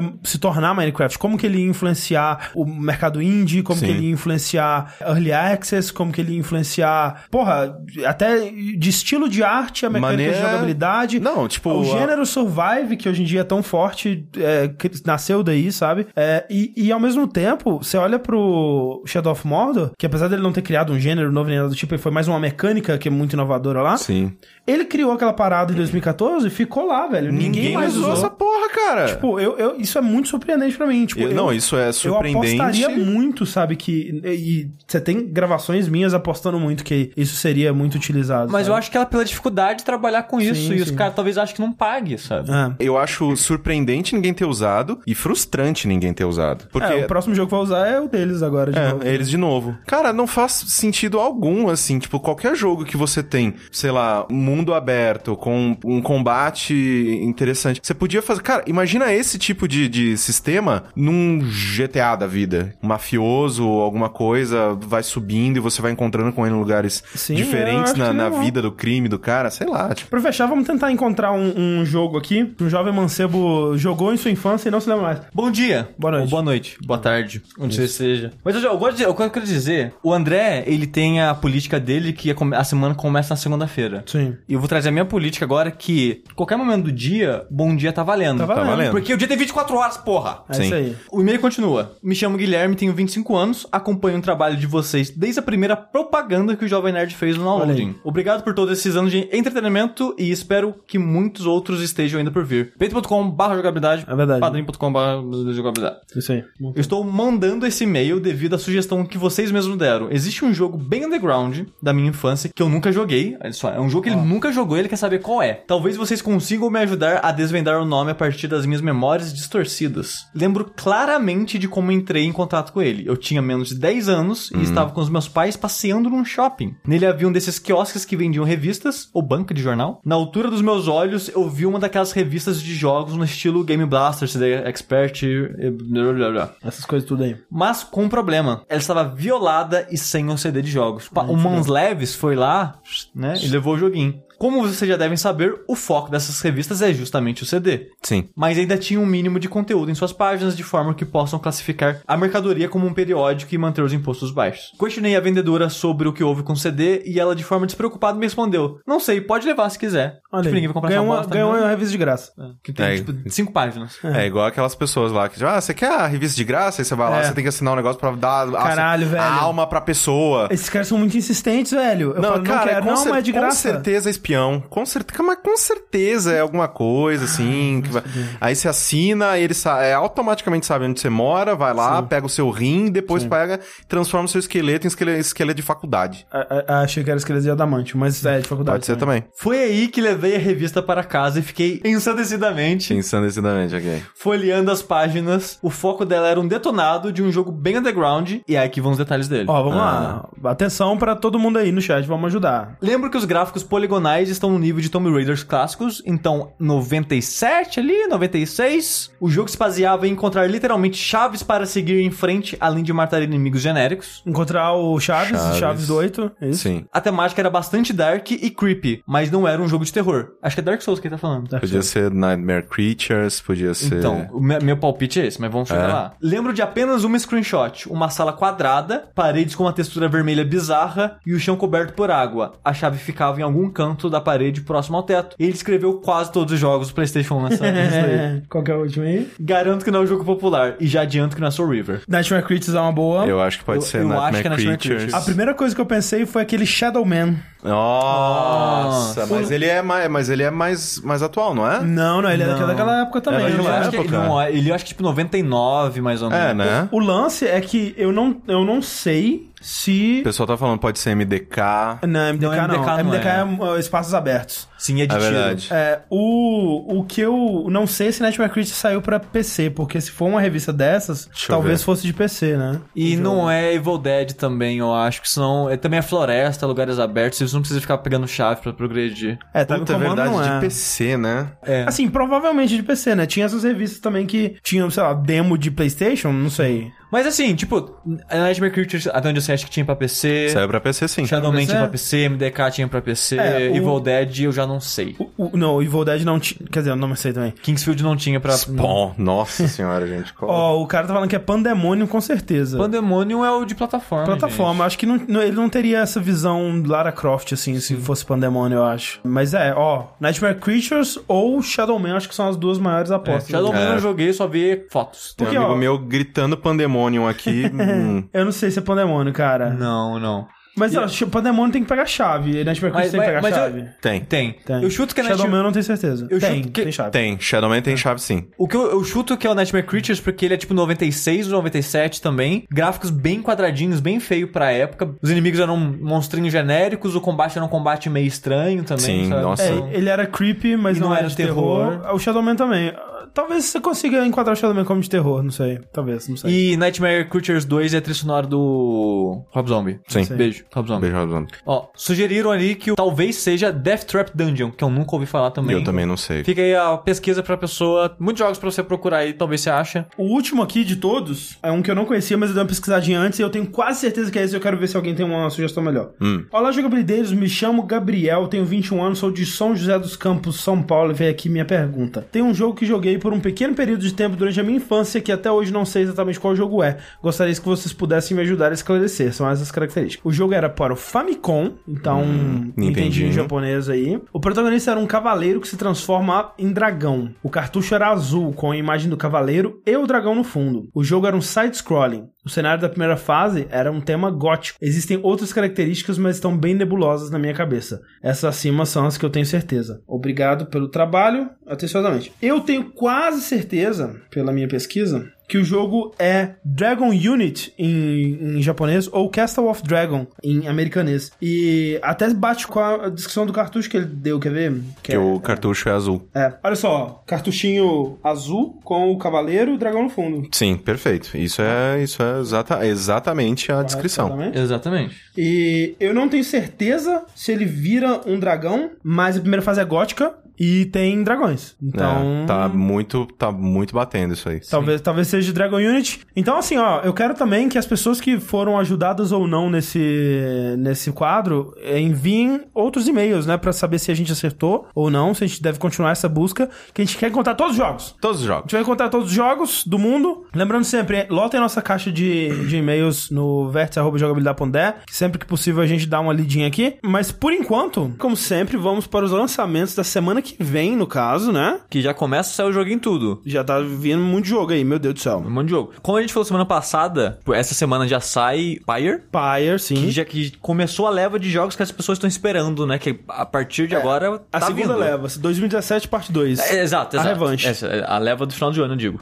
E, vindo um jogo que pelo menos eu tô interessado, na semana que vem, dia 1 de agosto, sai The Long Dark. Conheço de Olha nome. lá. Que é um jogo que tá em Early Access há dois anos já. Olha aí. Que agora vai vir com modo história, porque antes ele era só um, um modo sandbox, que você tinha que sobreviver lá, aos fim do mundo, os negócios loucos. Ele é o quê? Tipo Don't Starve? Ele é tipo um Don't Starve, mas só que sem monstros, demônios, zumbis, o que seja. É, é um o cara, você sofreu um acidente de avião. É basicamente você contra a neve, né? Exato. Ah, tá, eu sei que Tipo, jogo vai que ter é. lobo, vai ter urso, mas é basicamente você na natureza Tô tentando ligado. sobreviver. Exato. Tô ligado nesse e jogo aí. o jogo Early Access, ele era um sandbox porque os caras estavam testando as mecânicas que eles usariam pro modo história. Sim. Só que deu tão certo, a, rece- a recepção foi tão positiva que o jogo meio que virou esse sandbox. Uhum. Ele vai vir com o modo história, que é a primeira temporada, eles vão fazer esse esquema de temporadas legal. dentro do próprio jogo. E parece que se você tem um jogo, você vai poder jogar todas as temporadas conforme elas vão saindo. Legal. Olha. E parece que vai ter umas. Essa primeira temporada vai ser umas 6 horas de jogo. E você vai ter, né, o modo sandbox pra jogar pra sempre, quando você quiser. Ele, ele jogo parece bem divertido, as pessoas que conheço que jogou é, sempre elogiam ele. Outro jogo, também dia 1 de agosto, é o Patapon Remaster. Olha, Olha, lá. quem diria? Um remaster que acho que ninguém esperava. É, eu realmente não esperava. E Patapon é um jogo que é, as pessoas gostam muito dele, eu não sei porque, eu não gosto muito dele, não. Você tá errado. De acordo com a Clarice, eu tô errado.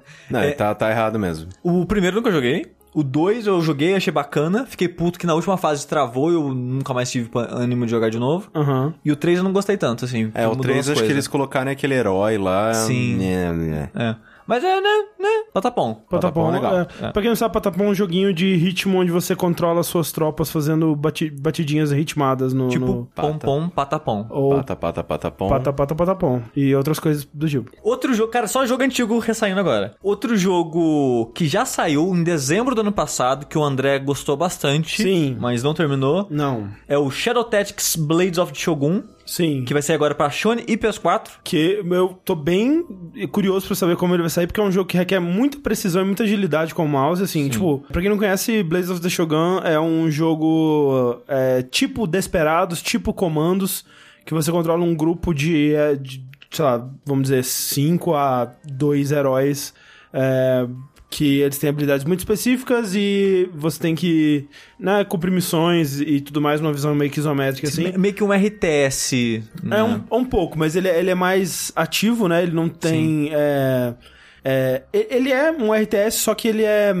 Hum, Você sente, é tipo o que Warcraft foi se tornar, onde o herói é mais poderoso, Sim. não depende tanto de tropas e nada É, do é, tipo. você assim. não tem construção de base, É, nada, nada, nada assim. E ele até tem um sistema de você meio que programar as ações dos seus heróis e, tipo, dar um play e todo. Eles executam tudo que você programou. Mas, de modo geral, é um jogo que requer bastante agilidade e bastante Talvez, ele- destreza. assim. talvez eles é, aumentaram as ramificações que você tem nesse modo mais tático. Tipo o, o que, sei lá, o Dragon Age, o Mass Effect faz, de você apertar um botão, abre uma lista de comandos, a câmera É. fica meio em câmera lenta. Talvez, Não talvez. sei. É, assim, dá, dá pra adaptar esse jogo pra controle, se for bem feito, né? É pelo tempo que demorou aí pra ele sair pros consoles, eu espero que tenha sido isso que eles estavam se focando. É, vocês chegaram a jogar o comandos de PS2? Não. Uh-uh. Eu não lembro de cabeça como é que era, mas quando eu joguei eu achei de boa de jogar, então... Mas você também jogou Diablo de PS1. Sim. É.